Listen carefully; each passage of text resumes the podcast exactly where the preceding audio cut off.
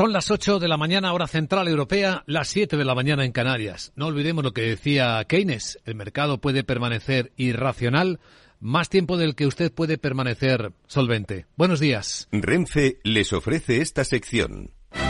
Dicen los futuros que las bolsas de Europa van a abrir dentro de una hora con nuevas subidas entre las dos y las tres décimas que marca el futuro del Eurostox en 4.171. El empuje del mercado americano y particularmente el rebote de la tecnología parece que está empujando de nuevo a subir a los mercados con baja volatilidad. El futuro americano, no obstante, está plano el SP en 4.037 puntos después de recuperar ese nivel psicológico. Estamos viendo, a ver si empiezan, no empiezan, a cotizar los futuros del IBEX 35, a ver cómo lo hacen. Mientras tanto, estamos viendo cómo el dólar mantiene su debilidad, lo que le permite al euro, a la moneda europea, marcar máximos de nueve meses. Ahora mismo en las pantallas de XTV un euro se cambia por 1,0890 dólares. El petróleo mantiene los niveles de subida y quien sigue subiendo es el oro, la onza en 1.941 dólares. A ver los futuros del mercado eh, español, pues nada, no arrancan, así que lo contaremos enseguida.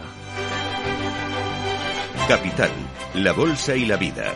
Con Luis Vicente Muñoz. Porque lo que están arrancando son las protestas de funcionarios de empleados públicos en España. En toda la semana ya estamos sumando protestas y les une las reivindicaciones quieren más personal, dicen que falta personal para casi toda la actividad pública y mejores condiciones salariales y esto recorre desde la sanidad, los inspectores de trabajo, la seguridad social, la agencia tributaria, el servicio público de empleo, hasta los letrados de justicia, como hemos visto hace tan solo un instante. Justo cuando hoy el Congreso vuelve tras las largas vacaciones de Navidad, en una sesión en la que se va a votar a convalidar las últimas medidas del gobierno contra la inflación, adoptadas en buena parte con las peticiones antiguas ya de la oposición como el Partido Popular de Ciudadanos que se van a abstener, parece, aunque la vicepresidenta primera, Nadia Calviño, les pide que, que las apoyen. Y espero que apoyen la, la, convalidación de ese Real Decreto Ley de medidas adoptado en diciembre, porque son medidas necesarias para que sigamos teniendo un crecimiento económico equilibrado como el que hemos venido impulsando desde el Gobierno en estos últimos años. En nuestro foco, la economía española y la inversión público-privada en la industria. Hoy que veremos datos de PMI adelantados también en Europa, saludaremos en un instante al director de negocio de actividad empresarial de Sepides, la joven entidad que pertenece a la SEPI y que tiene un fondo de 1.800 millones de euros para invertir en industria española y movilizar también industria e inversión privada. Enseguida veremos cómo van los 45 proyectos que ya ha financiado con algo menos de la mitad del dinero que tiene disponible. Y tras eh, la entrevista entraremos en la gran tertulia de la economía con Cabal Romero, Hermenegildo Altozano y Rafael Ramiro para dar contexto a las noticias que hoy despiertan la economía.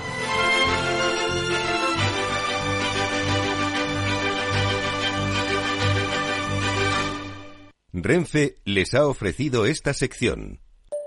Mario, que eso de que no te da tiempo a pillar el tren. No te preocupes, que lo he mirado y hay un tren cada hora. Así que nada, salsero, duchita fría, cafetito para la resaca y ya te estás viniendo que está tu ahijao y toda su clase esperándote. Niños, saluda al Tito. ¡Tito! En Renfe tenemos la mayor frecuencia de trenes de este país. Nadie te da más. No todos los trenes son como Renfe. Renfe, tu tren. Las noticias capitales. Bueno, con menos puntualidad que los trenes han arrancado hoy los futuros del IBEX. Ya lo hacen. Dos décimas arriba el futuro del IBEX en 17 puntos, 8.972. Hoy que tenemos en la portada informativa más dinero para Ucrania, 500 millones de euros aprobados por los eh, ministros de Exteriores de la Unión Europea. Séptima entrega desde el inicio de la invasión, con lo que son ya 3.600 millones de euros para armas. El jefe de la diplomacia comunitaria, Josep Borrell, ha explicado que se harán 45 más para entrenar durante dos años a 15.000 soldados ucranianos ucranianos y ah, se han aprobado más sanciones contra empresas y entidades de Rusia por la invasión. El ministro de Asuntos Exteriores español, José Manuel Álvarez, explica este desembolso.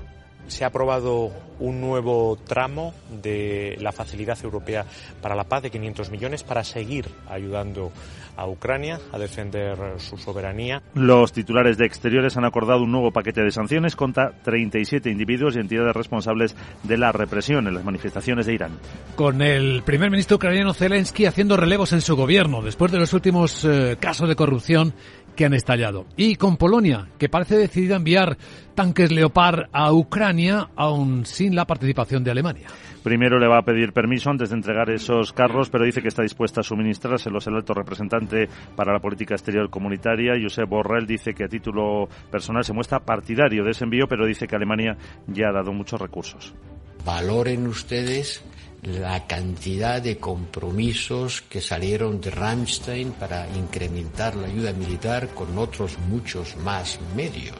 La única novedad que surge de estas discusiones es que, por lo que he entendido, Alemania no va a prohibir la exportación de estas armas si algún país de la Unión Europea que, las, que la tenga desea hacerlo. Y en la batalla para independizarse energéticamente de Rusia, el último movimiento de Italia, firmando con Argelia el acuerdo para construir un nuevo gasoducto y ocupando el hueco dejado por España, que no solo permitirá aumentar exportaciones de gas. También hidrógeno, amoníaco e incluso electricidad, lo que convertirá al país trasampino en un importante distribuidor de energía en Europa. Eh, la ministra italiana, Giorgia Meloni, ha confirmado a este país como un socio estable. Assolutamente prioritario.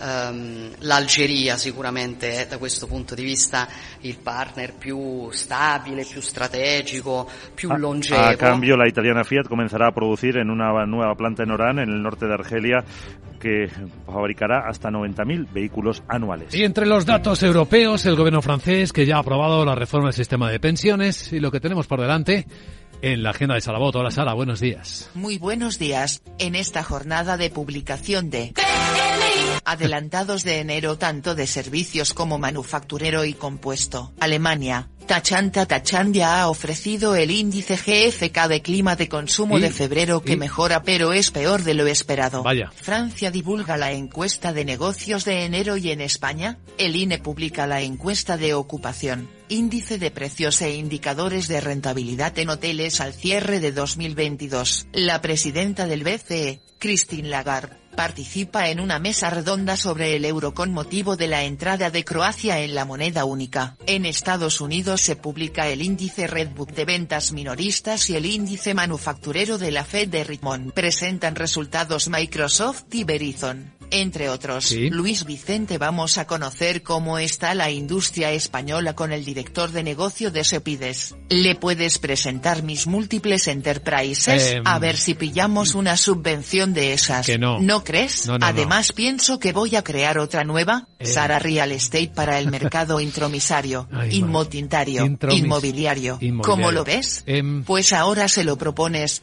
jeje. Chao. que ¿Cómo lo veo? Pues que si esperas subvenciones, mm, mejor cambia de negocio.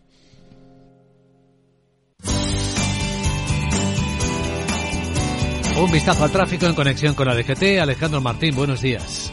Muy buenos días, ¿qué tal? Hasta ahora estamos pendientes del corte de la A15 a la altura de Gorriti en Navarra, sentido Pamplona. Al margen de esto también podemos encontrar otro alcance más en Almería en la 7, en Huercal, sentido Málaga. Y ya en Málaga, otro accidente en la 7 en el Faro hacia Marbella. Al margen de esto podemos encontrar complicaciones, especialmente en Barcelona, en la C58, en Moncada, en ambas direcciones, de entrada a Madrid por la 1 en Alcobendas, A2 Torrejón, A4 en Pinto y Butarque, A42 en Parla y también lo más denso encontraremos en la ronda de circunvalación M40 en Vallecas sentido A3, Coslada sentido A2 y túneles del Pardo hacia la 1. También encontraremos complicaciones en Sevilla de entrada a la capital sevillana por la 49 en Tomares, ya en Valencia en la P7 en Paterna hacia Castellón y por último en Bilbao la 8 en Baracaldo hacia San Sebastián.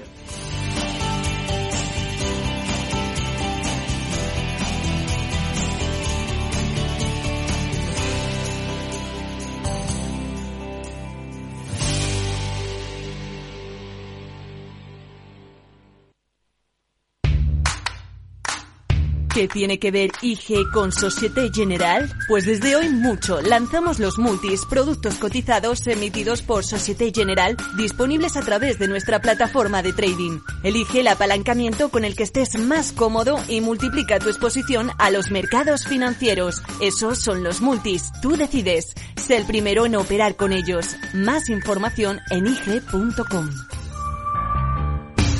Los productos cotizados son instrumentos financieros complejos. Operar con estos productos implica un alto riesgo de perder el dinero rápidamente. Todo ok. Tienes una salud de hierro, Miguel. Gracias, doctor. Desconecto, que tengo una reunión de trabajo. En Orange reinventamos nuestras tarifas Love Empresa. Ahora incluyen cosas tan importantes para tu negocio como la salud. Por eso te ofrecemos Orange Salud con Mafre. Llama ya al 1414. Las cosas cambian y con Orange Empresas tu negocio también. Orange. En tiempos de incertidumbre, nuestra fortaleza es la estabilidad.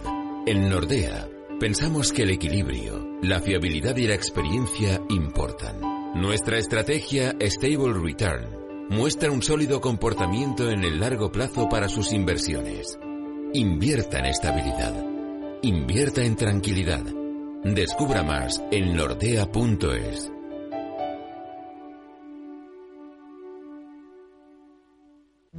¿Traerías tu hipoteca a Cuchabank si te mejoramos las condiciones? Consúltanos directamente. Cuchabank, tu nuevo banco. Más info en cuchabank.es.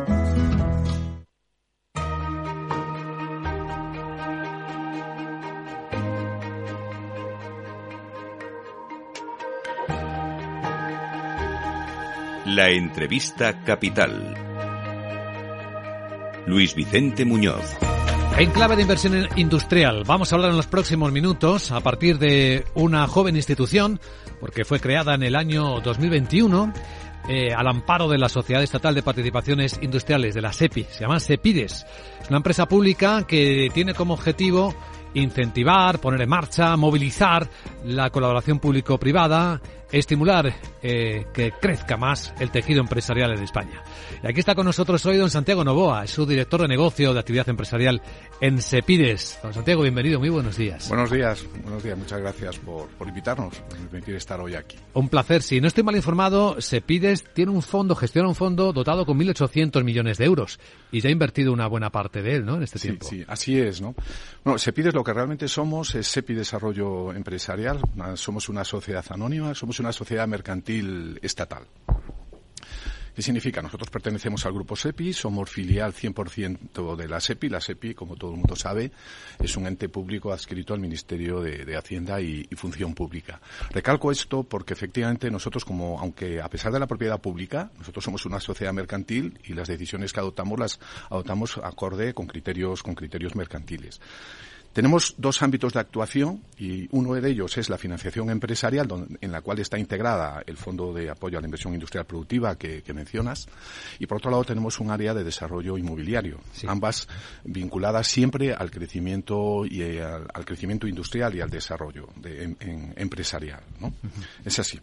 ¿Y cómo funciona? ¿Cómo invierte Sepides? Vamos a ver, nosotros en, en, el área de financiación lo que disponemos son de varios instrumentos. Eh, tenemos, digamos, tres verticales de financiación. Una vertical, nosotros la llamamos propia, que la hacemos con cargo a nuestros recursos, donde lo que hacemos es básicamente estructurar financiaciones e inversiones eh, a través de tres instrumentos. La financiación ordinaria al uso, lo que son los préstamos, la deuda senior, que dirían los los, los expertos en el ámbito financiero. Uh -huh. Tenemos la financiación híbrida, préstamos de participativos y también eh, participamos en capital. Tenemos la posibilidad de, de, participar en capital, eso sí, con pacto a recompra a término y siempre en una situación que no implique un control por parte de, por parte de nuestro, de nuestro, de nuestro grupo. Esta es la primera vertical que tenemos. Sí. Ahí nos movemos en tickets aproximadamente de hasta 5 millones de euros, digamos, y en un enfoque multisectorial, con un denominador común que siempre estamos hablando de crecimiento, siempre estamos hablando de nuevas inversiones. En ningún caso eh, hablamos ni de reestructuraciones y tampoco damos subvenciones. Esto quiero resaltarlo porque sí. es importante. Una segunda vertical que tenemos para financiar es eh, una sociedad de capital riesgo, eh, que tiene seis fondos en estos momentos, cuatro, dos de ellos en fase inversora todavía, que son cuatro ya en fase de desinversión y los dos que tenemos en fase inversora, uno se llama el Consolida Adelante, que es un fondo de private equity, que tenemos eh, como partícipes a la Junta de Castilla-La Mancha y también al Banco de Santander, a, la CAI País y a, Global Caja. Básicamente es un fondo destinado a financiar en una etapa temprana eh, la, ubicación de empresas en, Castilla-La Mancha y tenemos también un fondo de capital riesgo que se llama Germina Capital. Este es un fondo que, eh, pues de capital riesgo que básicamente donde invertimos, en este caso son empresas que puedan tener cierto interés estratégico para empresas de nuestro grupo de la, de la SEPIA. Invertimos en el ámbito de los satélites, en el ámbito de movilidad eléctrica, tenemos también el ámbito de innovación tecnológica, en el ámbito de las, de, las renovables. Y luego tenemos eh, una tercera vertical de financiación. Nosotros gestionamos por delegación de ministerios, eh, pues fondos. Y en concreto, en estos momentos tenemos dos activos. Uno de ellos, el fondo SAT, que es un fondo en el cual financiamos eh, proyectos empresariales dentro del ámbito de, asistencia y de dependencia. Tiene un fuerte componente social, en este caso es por delegación del Ministerio de Asuntos Sociales. Es un fondo que tiene una capacidad de financiación de 55 millones y que, bueno, nos movemos ahí en tickets entre 400, 4 millones de euros para estructurar financiaciones en este ámbito. Y el fondo que más, que dotado de mayor músculo, que es un fondo por delegación, en este caso el Ministerio de Industria, que es el Fondo FAI, Fondo de Apoyo a la inversión industrial productiva, que efectivamente tiene hasta el día de hoy una capacidad inversora de 1.800 millones. Y esto es importante también recalcar que es un fondo con mucho músculo. Si nosotros lo medimos en términos de capacidad inversora por otros comparables, pues es un fondo que tendrá de aquí al año 2027 una capacidad de financiación de 4.200 millones. No es en firme, pero sí que hay compromisos, en principio. Esto se nutre de presupuestos generales del Estado y hay unas dotaciones eh, hasta la fecha de 600 millones anuales a día de hoy señor Novoa, entonces que se pide se invierte con criterios de inversión productiva en industria para movilizar también capital privado. ¿Qué criterios eh, son los que determinan que se pides vea un proyecto e invierta en él?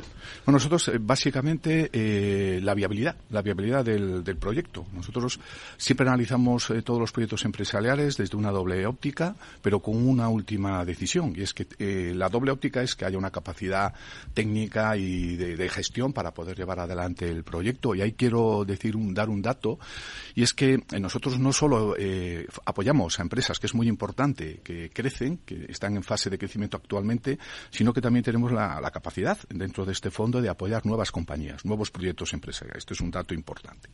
Y en segundo lugar, más allá de la viabilidad técnica y capacidad de gestión del grupo, está la viabilidad financiera del plan de negocio. En última instancia, es algo muy sencillo, que al final el, plan de negocio y el del proyecto que se nos presenta, empresarial tenga capacidad para poder repagar la deuda, porque nosotros, esto sí que es muy importante, no gestionamos subvenciones. Nosotros gestionamos dinero público, dinero de los contribuyentes, y es muy importante que ese dinero, en los términos que tenemos establecido en nuestro mandato, el, erario público lo, lo recupere. Por supuesto, estamos hablando de financiación que hay que pagar.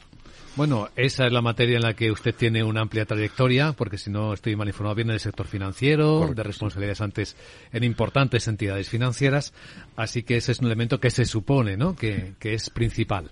Y hay un elemento sobre el que me gustaría eh, hablar, Santiago Novoa, y es la velocidad de ejecución. Ya sabe que en España hay una queja habitual de que todas las iniciativas públicas pecan de lentas, de burocráticas, de eh, se ha visto con el PERTE del automóvil y por relacionarlo con algo que creo que ustedes están haciendo en SEPIDES, creo que están participando en la financiación o puesta en marcha del Parque Empresarial de Sagunto, donde se va a instalar, por ejemplo, la próxima factoría, gigafactoría de Volkswagen. ¿Cómo trabajan contra este enemigo, que es la lentitud, cuando el país necesita velocidad? Bueno, nosotros la, verdad que el, fondo de apoyo, el, FIPE, por ejemplo, el fondo de industria, nosotros, eh, aunque esto se formalizó técnicamente en julio del año 21, las primeras operaciones empezamos a gestionarla en diciembre del año 21. Nosotros hemos analizado a lo largo del año 22, por lo tanto, durante todo un año, hemos analizado 165 proyectos, hemos aprobado eh, en concreto 60 proyectos con un compromiso, con una financiación de 700 millones de euros, 705 para ser exacto, que han facilitado 1.500 millones de euros de inversión. La puesta en práctica de un fondo de estas características, que es un fondo de continuidad, que va a tener 20 años de vigencia en su capacidad inversora, todos aquellos que, nos dedicamos a esto, que se dedican a esto, saben que esto realmente pues eh, no es fácil y sin embargo entendemos que hemos conseguido ya una velocidad de crucero. De hecho, a día de hoy podemos decir que tenemos en cartera en estos momentos 80 proyectos con un potencial de financiación de 1.100 millones, nuevos que nos podrían llevar a una, financiación inducida de 2.500 millones de euros. Nosotros estamos, digamos, en esa, en esa, en esa dinámica. Somos muy conscientes de que es muy relevante los tiempos de, respuesta. Esto, es, esto es muy relevante.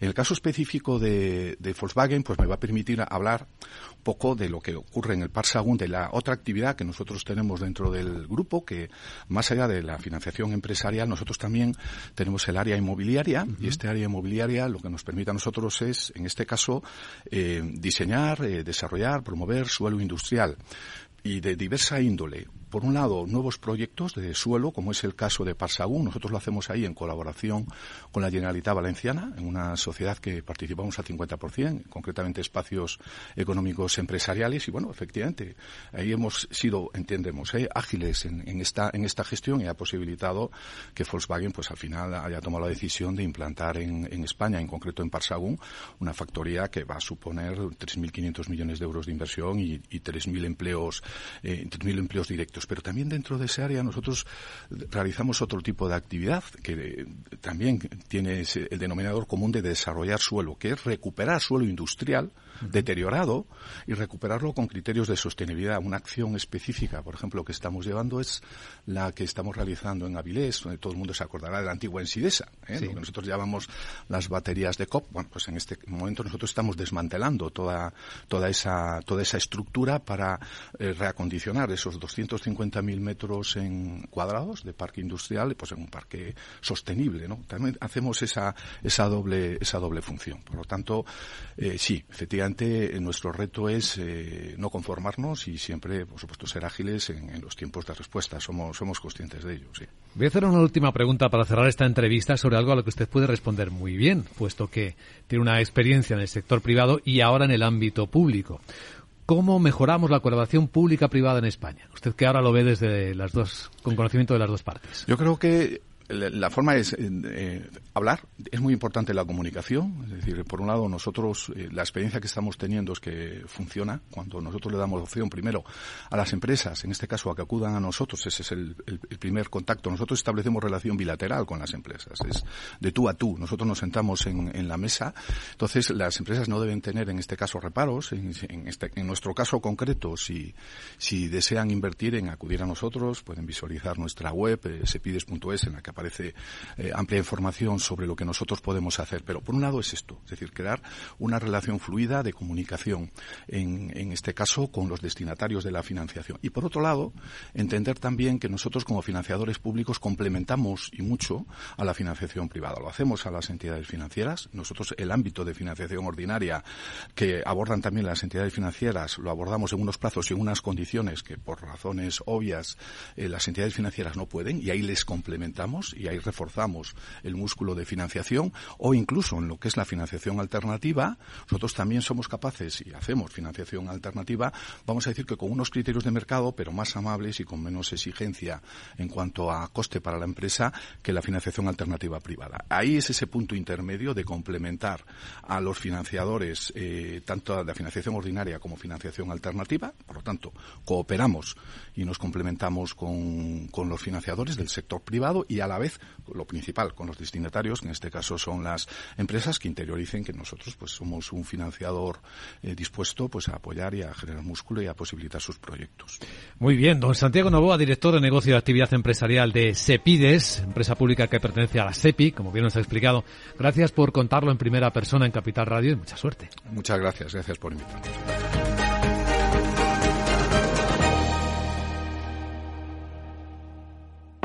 ¿Es de los que busca oportunidades en todas partes? CMC Markets le ofrece más de 12.000 productos en una sola plataforma múltiples veces premiada, con comentarios de mercado de expertos, noticias de Reuters, herramientas de análisis y mucho más. Todo ello para inversores comprometidos con su trading. Opere con el mejor. Pruébelo sin compromiso con una cuenta demo. Entre en cmcmarkets.es o llame al 911 140 700. CMC Markets. Más de 30 años siendo su broker online de confianza.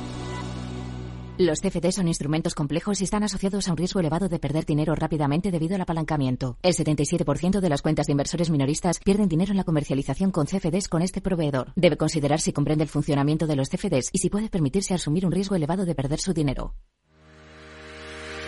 Si quieres conocer mejor las empresas con las que trabajas, empieza por Informa. Compruébalo con tres informes gratis, el nuestro para que nos conozcas más y los dos que tú elijas para tu negocio. Solicítalos ya en Informa.es. Informa, líder en información empresarial.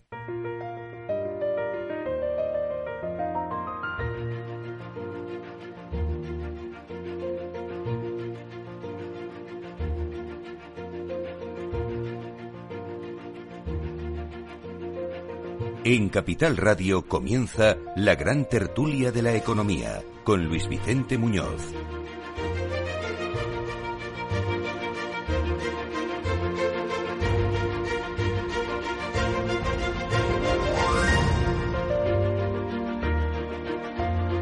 Abrimos la gran tertulia de la economía. Es el momento de poner en contexto las historias de la mañana, hoy en Capital Radio, con la ayuda de Rafael Ramiro, profesor de ICADE Business School, Universidad Pontificia de Comillas. ¿Cómo está Rafael?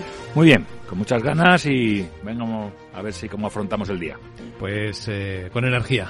Sí, sí, toda la que haga falta. Y con perspectiva, que son nuestros valores habituales en esta gran tertulia de la economía. Hoy también con Camal Romero, consultor independiente de analítica de datos y economía. ¿Cómo estás, Camal? Buenos días. Muy buenos días. Bueno, aquí nada, igual, arrancando el día y casi que la semana que se ve larga, pero bueno, aquí vamos. Y enseguida saludaremos también, se incorporará a nuestra tertulia Hermenegildo Altozano, que es abogado de Berenberg. Y vamos a ir comentando todas las historias de esta mañana, incluida esta última conversación que manteníamos con, el, con Santiago Novoa de Sepides, ¿no? Como parece que empieza a moverse la colaboración público-privada, estamos empezando a ver eh, movimientos y bueno, la verdad es que esto depende mucho de las personas, ¿eh? Bueno, esto y todo, ¿no? Los mecanismos están, solo falta personas que los activen, ¿no? Que quieran. y que los lideren, y que los lideren. Yo creo que es eh, algo transversal a cualquier organización, ¿no? Al final necesitas personas que lideren y que empujen, porque, bueno, todos los que tenemos una, bueno, un poco experiencia previa hemos estado en diferentes organizaciones y hemos visto donde, bueno, aquellas organizaciones que realmente han tenido, como decías tú, personas que las, que las lideren, pues bueno, al final tienes unos resultados. Y cuando ese liderazgo no existe, pues bueno, al final ese rumbo no existe y, y la gente que quiere empujar se va a otros sitios, porque realmente tú lo que quieres es estar en movimiento. Es cierto. No, además de la gente hay varias cosas. Está el entramado institucional que está por debajo de todo esto. Hmm. Y hay que recordar algo. Las instituciones no solo son entes administrativos en los cuales se realizan procesos en teoría impersonales, sino que también generan incentivos. Es Eh, verdad. em, Entonces, claro, puede estar la gente con todas las ganas de hacer cosas, pero los incentivos son los que son. Pues está muy caliente el empleo público, como sabéis ahora mismo en España, porque en este instante en el que hablamos, si no me equivoco, hay convocadas manifestaciones, paros y protestas variadas en, a ver, dejadme hacer recuento, sanidad, letrados de justicia, agencia tributaria, SEPE, eh, seguridad social, inspectores de trabajo. Es decir, van por separado, ¿eh? Si fuesen todos juntos teníamos lo mismo lo de Francia. Claro. Hombre, yo creo que se ha abierto la veda, vamos a decir así, ¿no? O sea, cuando un, un grupo eh, empieza a, a solicitar, bueno, pues unos aumentos que cuando se ha dado a, otra, a otros grupos, como son los pensionistas, que a mí, bueno, me ha parecido una, una, una decisión que probablemente es legal, pero dar a todos los pensionistas una subida de, del 8,5%, pues me parece que el resto de grupos que están además al mismo en activo, pues quieren como mínimo eso, ¿no? Y entonces creo que el gobierno se va a enfrentar durante los próximos meses, además con unas elecciones a meses vista, pues en un, en, en un escenario donde todo el mundo va a decir que hay de lo mío, ¿no? Y entonces ya seas público como privado. En este caso, el público ahora está más sensible a tener que ceder para poder evitar eh, las manifestaciones y este tipo de No, no de solo impacto. reivindican eh, condiciones salariales mejores. Ahora mismo los empleados públicos que están anunciando estas movilizaciones también protestan por la falta de personal. ¿eh? Dicen que es que no pueden atender la demanda de servicios que al Estado, se le tra- a las administraciones se le transmiten con la gente que son. Pero, pero eso, por ejemplo, en el tema de, de la salud, según tengo entendido, no soy especialista, eh, el examen para el MIR es el, el mayor en la historia, el número de plazas, ¿no? Que son dos mil y pico, ¿no? Entonces, porque en algunos sectores no es algo inmediato, necesitas un proceso para que ese, ese personal pueda venir, ¿no? A salvo que lo traigas de fuera, ¿no? Creo que al final el tema económico es importante y puedes utilizar esa falta de personal muchas veces para poder conseguir también esas mejoras. ¿no? He dicho, he citado a los letrados de justicia porque también están de huelga. El Menegido Altozano, buenos días. Buenos días, Luis Vicente. Como sigamos así. Bueno, yo creo que estamos en, volviendo a, la etapa de los pactos de la Moncloa, ¿no? Con una conflictividad social, eh, social y una conflictividad laboral que, que es comprensible desde el punto de vista de la acción-reacción. Es decir, si tú mm, detectas que con una movilización y una huelga consigues algo, pues lo lógico dentro de la lógica económica es, que, lo hagas, ¿no? sí. es que es así de sencillo. Es decir, al final, cuando la gente no hace huelga, cuando percibe que si la hace no va a conseguir nada. ¿Cuándo hace la gente huelga? Cuando percibe que si la hace va a conseguir algo también puede ser el momento en el que está muy desesperada y dice, bueno, ya no tengo más que perder, voy a expresarlo, ¿no? Bueno, hay mucho, hay mucho que perder. Es decir, si tuvieran una, un adecuado mapa de realidad y pudieran ver lo que ocurre, se pueden dar cuenta de que tienen mucho que perder, pero estamos en año electoral. Es una coyuntura donde aquí cualquiera que pide se le va a dar, aunque sea a base de endeudarse hacia el futuro y de aumentar la carga tributaria después pero estamos en año electoral, con lo cual la coyuntura es perfecta, ¿eh? se admiten ofertas, ¿no? Entonces, bueno, pues ha venido un señor con la caja de regalos eh, dispuesto a dar lo que sea y los que están pidiendo, pues piden lo que sea. Del dinero de los contribuyentes, no lo paramos de vista, Kamal.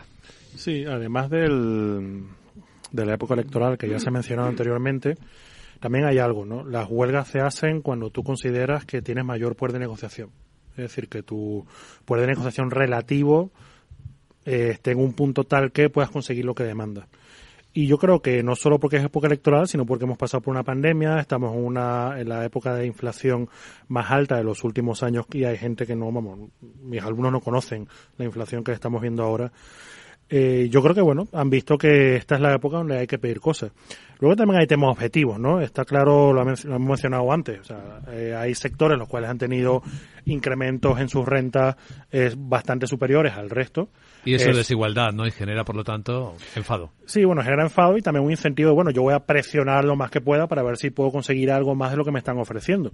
Luego, bueno, también hay problemas objetivos. Este, yo sí creo que existe falta de personal en ciertas áreas.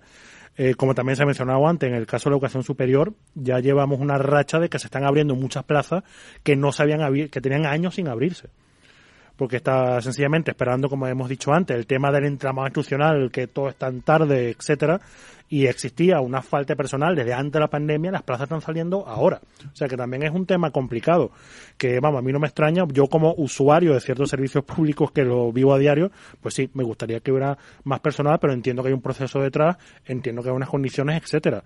Pero bueno, yo creo que se combina todo, yo creo que es la época adecuada, por llamarlo de algún modo, para hacer una huelga.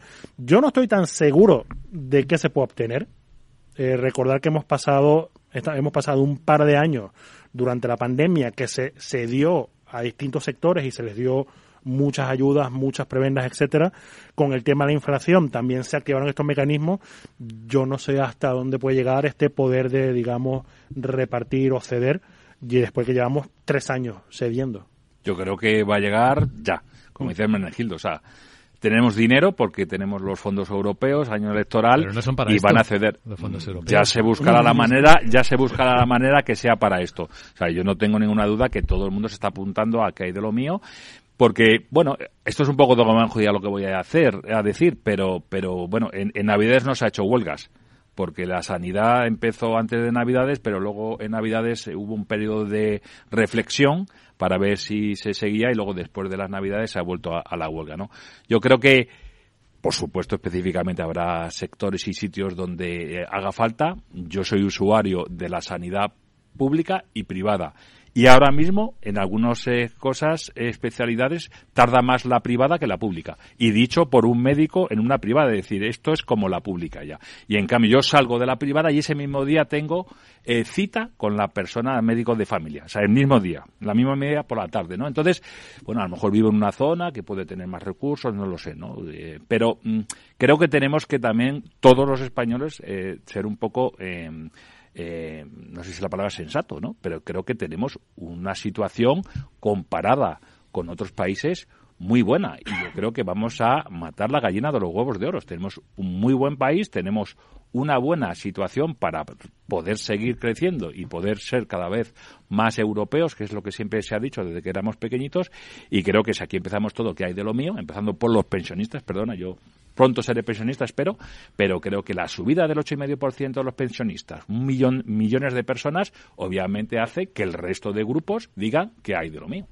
Sí, lo pasa es que ahí la responsabilidad no es del que pide, la responsabilidad es del que da. Es decir, el, aquí es muy sencillo, lo que pasa es que es capacidad de liderazgo, capacidad de tener una concepción de Estado y de lo que sería la ortodoxia económica. Entonces, bueno, pues si tú te instalas en la demagogia o en el populismo, pues está, es muy fácil que tengamos una situación. Y luego lo que ocurre es que además que esto es como la carrera de armamento, es decir, es lo que estudió Schilling en su momento, ¿no? Es decir, oye, pues yo voy pidiendo, voy pidiendo más, voy pidiendo más y hasta, y hasta dónde, y hasta dónde llego.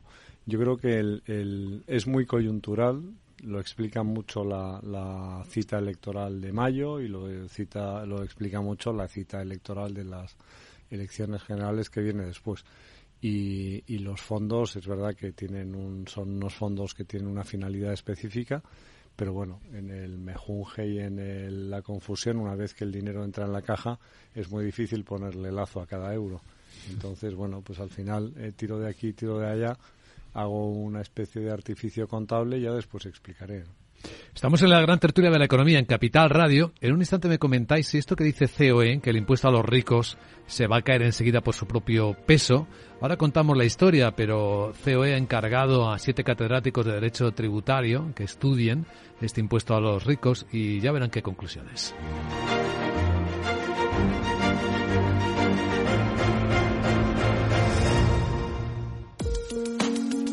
De forma no intencionada, los usuarios pueden abrir agujeros de seguridad al conectar su ordenador o smartphone a la red de su empresa, incluso cuando utilizan una VPN. Reducir la superficie de ataque con un modelo Zero Trust se ha convertido en una necesidad para las empresas. Descubra más en zscaler.es.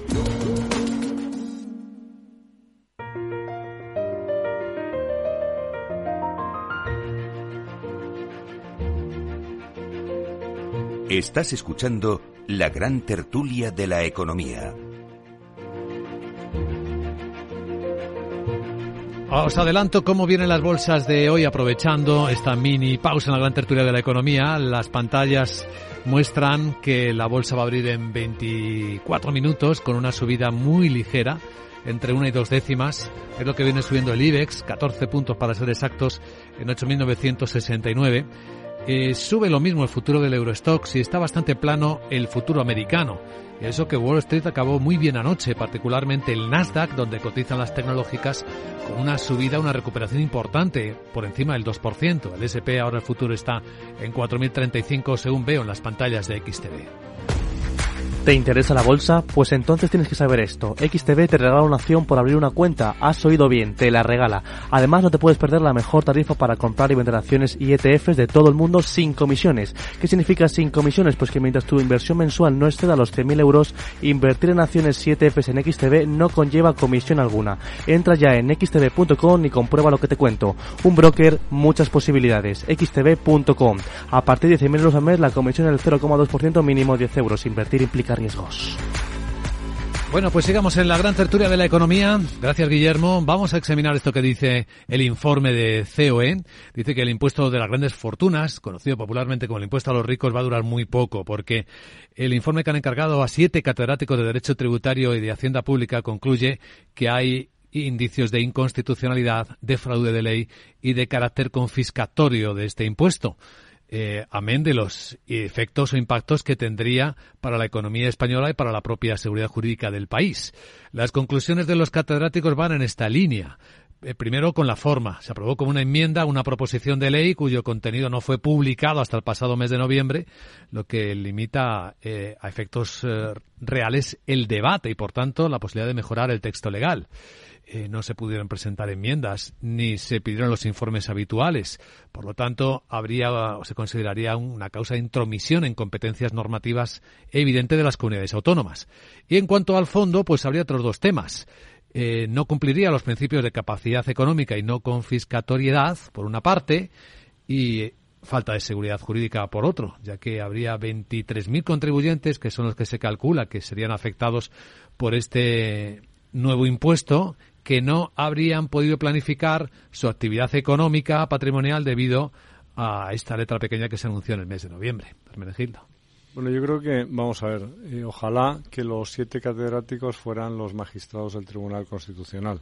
Es decir, que los siete catedráticos opinen que es inconstitucional la norma no significa que el nuevo Tribunal Constitucional, con una mayoría conformada pues de la manera que se ha conformado, tenga la misma sensibilidad. Yo creo que hay un consenso eh, generalizado en el sentido de que es un impuesto que está dirigido contra unas comunidades autónomas específicas, que son las que han hecho uso de su autonomía tributaria y han decidido. Es decir, aquí lo que no puedes hacer es el cherry picking. No puedes ceder impuestos, pero luego una vez que has cedido los impuestos, si la comunidad autónoma a la que se le ha cedido el impuesto decide hacer con ese impuesto lo que más le, le parezca, lo que mejor le parezca, decir que entonces vamos a uniformizar y nos vamos a cargar el principio de autonomía tributaria de las comunidades autónomas y vamos a un estado jacobino tributario, que es lo que parece que están imponiendo.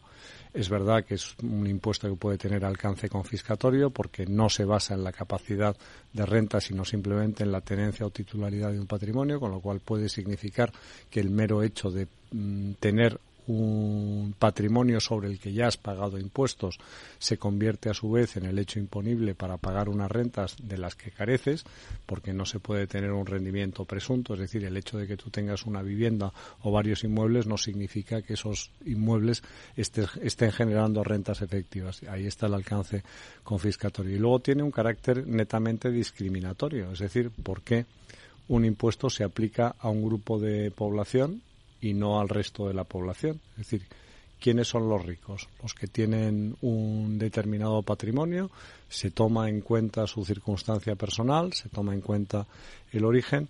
Yo creo que tiene, tiene más efecto electoral y más cesión a la parte podemita de la coalición eh, de gobierno que un efecto práctico. Y yo creo que si el Tribunal Constitucional hace su tarea sin ningún tipo de, condicionamiento eh, político, sino actuando como juristas de reconocido prestigio, que eso es lo que en teoría debe ser un magistrado del Tribunal Constitucional, pues yo creo que hay muchos elementos para determinar que el impuesto es inconstitucional. Esa visión de un impuesto confiscatorio es también la que veía Íñigo Fernández de Mesa en el Instituto de Estudios Económicos tiene un carácter confiscatorio, porque para muchos patrimonios que apenas tienen rentas puede grabarse más de un 60% de, digamos, de la renta y además para los patrimonios altos el gravamen es del 3,5% y, y, y realmente en la mayor parte de muchos de los rendimientos están situados por debajo del 3,5% y por tanto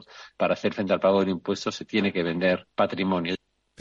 Eh, sí, lo de vender el coche para comprar gasolina, que decían el, chiste. Pero fíjate eso, en comunidades autónomas gobernadas por el Partido Popular, que el Partido Popular, a mí me gustaría que, me hubiera gustado que, que Íñigo Fernández de Mesa hubiera tenido la misma sensibilidad cuando ocupaba cargos en el gobierno, un señor al que le tengo mucho aprecio.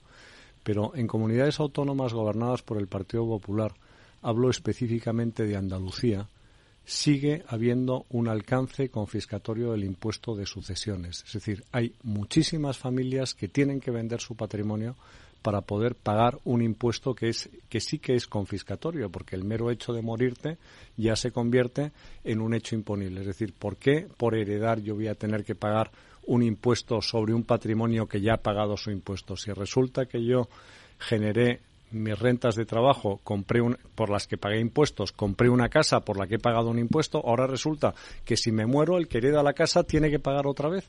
Dice, pero ya, ¿hasta dónde vamos a llegar, no?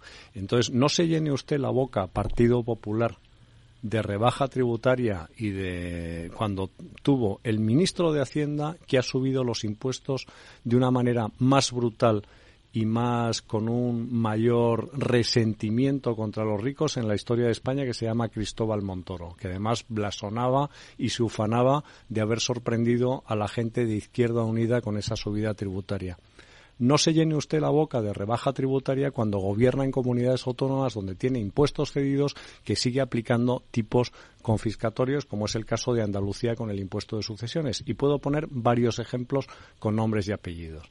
Entonces, bueno, a mí al final que se haga mm, batalla electoral de una cuestión a la que en el fondo a los partidos cuando están en el gobierno les importa un rábano, pues yo creo que vamos a ponernos serios, vamos a, de una vez hablar de la estructura tributaria en España y de cómo se utilizan los impuestos con ese carácter electoral.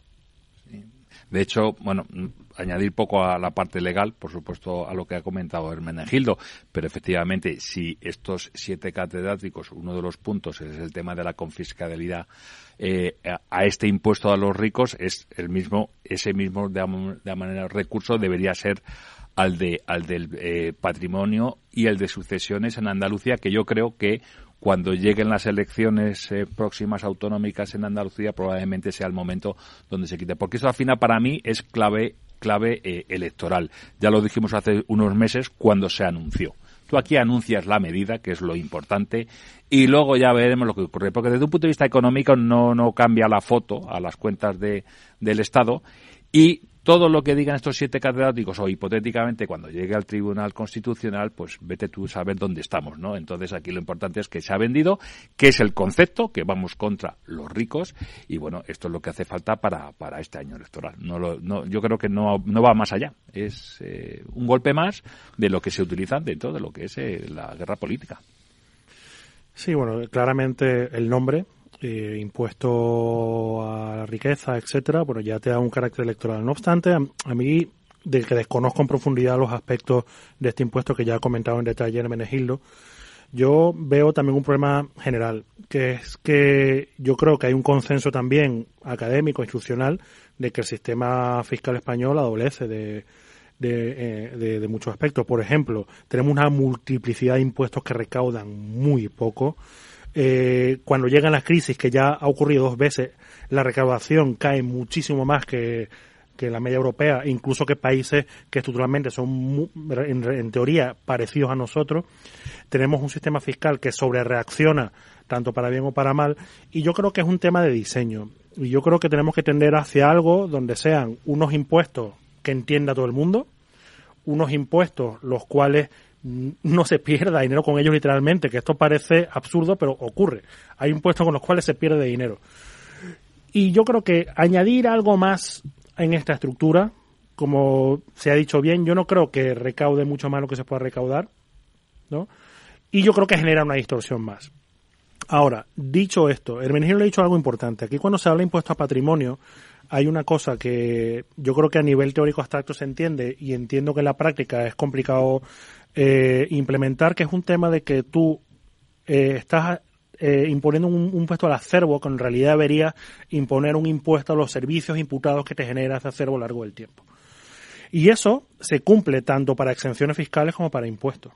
Y en este sentido, cosas como la vivienda, es muy difícil diseñar impuestos respecto a esto.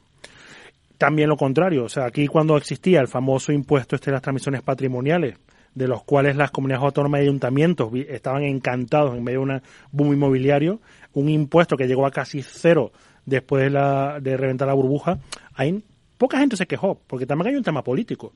Y hay un tema de que ese impuesto era muy rentable para los gobiernos locales. Y nadie se quejaba porque había con qué pagarlo. Entonces yo creo que lamentablemente esto de que coloco este impuesto aquí, quito este IVA de aquí, este IVA lo bajo de tanto a tanto, este impuesto lo subo de tanto a tanto, en un sistema fiscal con el actual diseño tiene poca repercusión. Y yo creo que hay que ir hacia una reforma del sistema fiscal amplia, que tenga unos principios básicos que compartan todos, que es lo que yo creo que va a ser muy complicado en este ambiente de fragmentación política.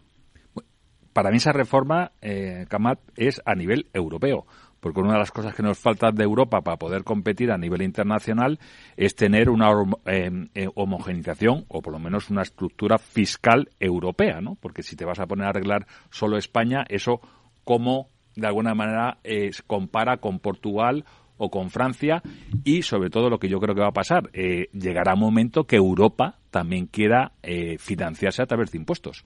porque está, está generando ya deuda a nivel europeo y de alguna manera eso hay que pagarlo. Y entonces parte de esos impuestos directos que se hacen a nivel nacional, Bruselas va a querer tener un control sobre eh, cómo se recauda y cómo se dedica ese dinero, ¿no? Pero fíjate que, que yo creo que la, establecer la competencia fiscal es bueno. Es decir, el, eh, justamente lo que en, el, en el consenso está o en el debate público está que hay que subir impuestos. Cuando tienes ejemplos como el de Irlanda, donde han bajado los impuestos, ha crecido su PIB de una manera absolutamente espectacular, el Producto Interno Bruto per cápita de Irlanda triplica el español. Cuando hace 50 años no se podían comparar y Irlanda era un país mucho más pobre. Entonces, ¿por qué, es decir, por qué no se abre de una vez el debate sobre la bondad o maldad de los impuestos. Oiga, mire usted, es que si, si, uno mira la estructura de gasto en España y le explica a la gente para qué sirve su dinero que le quitan de una manera forzosa, porque no tiene otra alternativa más que lo lleva en el nombre, impuestos, y no se llamaría contribución o aportación, pero se llama impuesto. Entonces, la gente entendería muchas cosas. Uno recibe muchísimo menos siempre de lo que paga. La gran tertulia de la economía en Capital Radio, con los temas que nos preocupan en clave económica. Hoy con Camal Romero, Hermenegildo Altozano y Rafael Ramiro. Gracias, amigos. Buenos días. Buen día. Buen martes.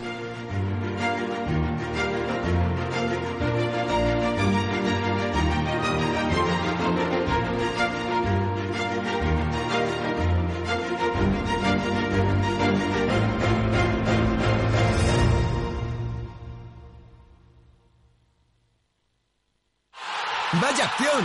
¿La has visto? ¿Qué acción? Una acción gratis. Ahora consigue una acción gratis por hacerte cliente de XTB y descubre cómo se siente un inversor en bolsa. Descarga la app de inversión de XTB, hazte cliente, haz tu primer depósito de cualquier importe y disfruta de tu acción gratis para empezar a invertir. Invertir implica riesgos. Términos y condiciones de la promoción en xtb.com.